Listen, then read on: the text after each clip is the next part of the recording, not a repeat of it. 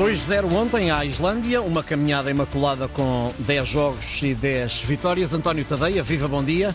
Olá, bom dia, Ricardo. Ora bem, uh, perante este quadro e olhando ao país que temos e às vezes às expectativas que criamos, ninguém exatamente, ninguém nos agarra, ganhamos a toda a gente. Eu tenho aqui duas ou três questões. E agora, que expectativas para a nossa seleção? Que sonho com este grupo de jogadores? O que é que podemos esperar? Como é que isto vai ser, António?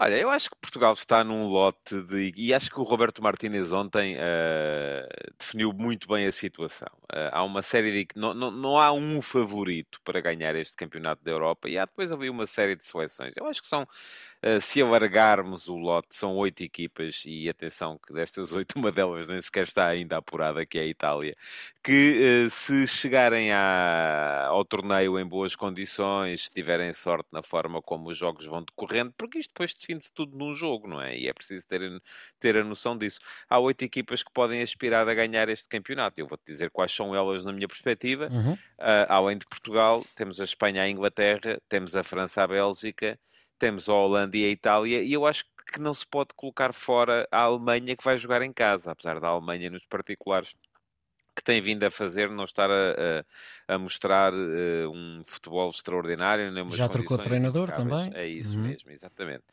Portanto, agora, uh, temos que ter depois a noção de uma coisa: é que um campeonato da Europa ou um campeonato do mundo é uma coisa que se joga numa fase de grupos onde ainda é permitido o direito ao erro. Uma equipa que uh, lhe corra mal um jogo pode eventualmente vir a emendar nos jogos seguintes e, e, ser capaz de seguir em frente, mas depois a partir daí joga-se em 90 minutos ou em 120, na melhor das hipóteses. E um dia em que um, os melhores jogadores está com uma dor de barriga ou teve uma dor de cabeça ou dormiu mal, pode ser o suficiente uh, para dar uma, uma eliminação. Portanto, uh, aquilo que uh, Portugal apresenta como atributos máximos neste momento para se colocar neste lote de candidatos é ter uma profundidade no plantel que permitirá, desde que haja a perspicácia do treinador perceber qual é que é o jogador que dormiu mal, uhum. uh, lhe permitirá uh, apresentar sempre um 11 em excelentes condições para, para qualquer adversário, porque a equipa neste momento tem uh, um lote de 22, 23, 24 jogadores que, com, nos quais é possível mexer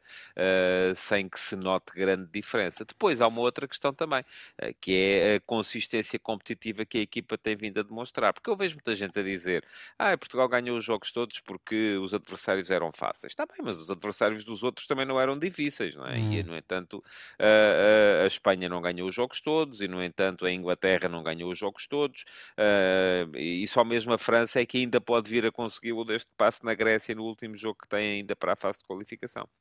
Muito bem. António, voltamos a encontrar-nos amanhã a esta hora.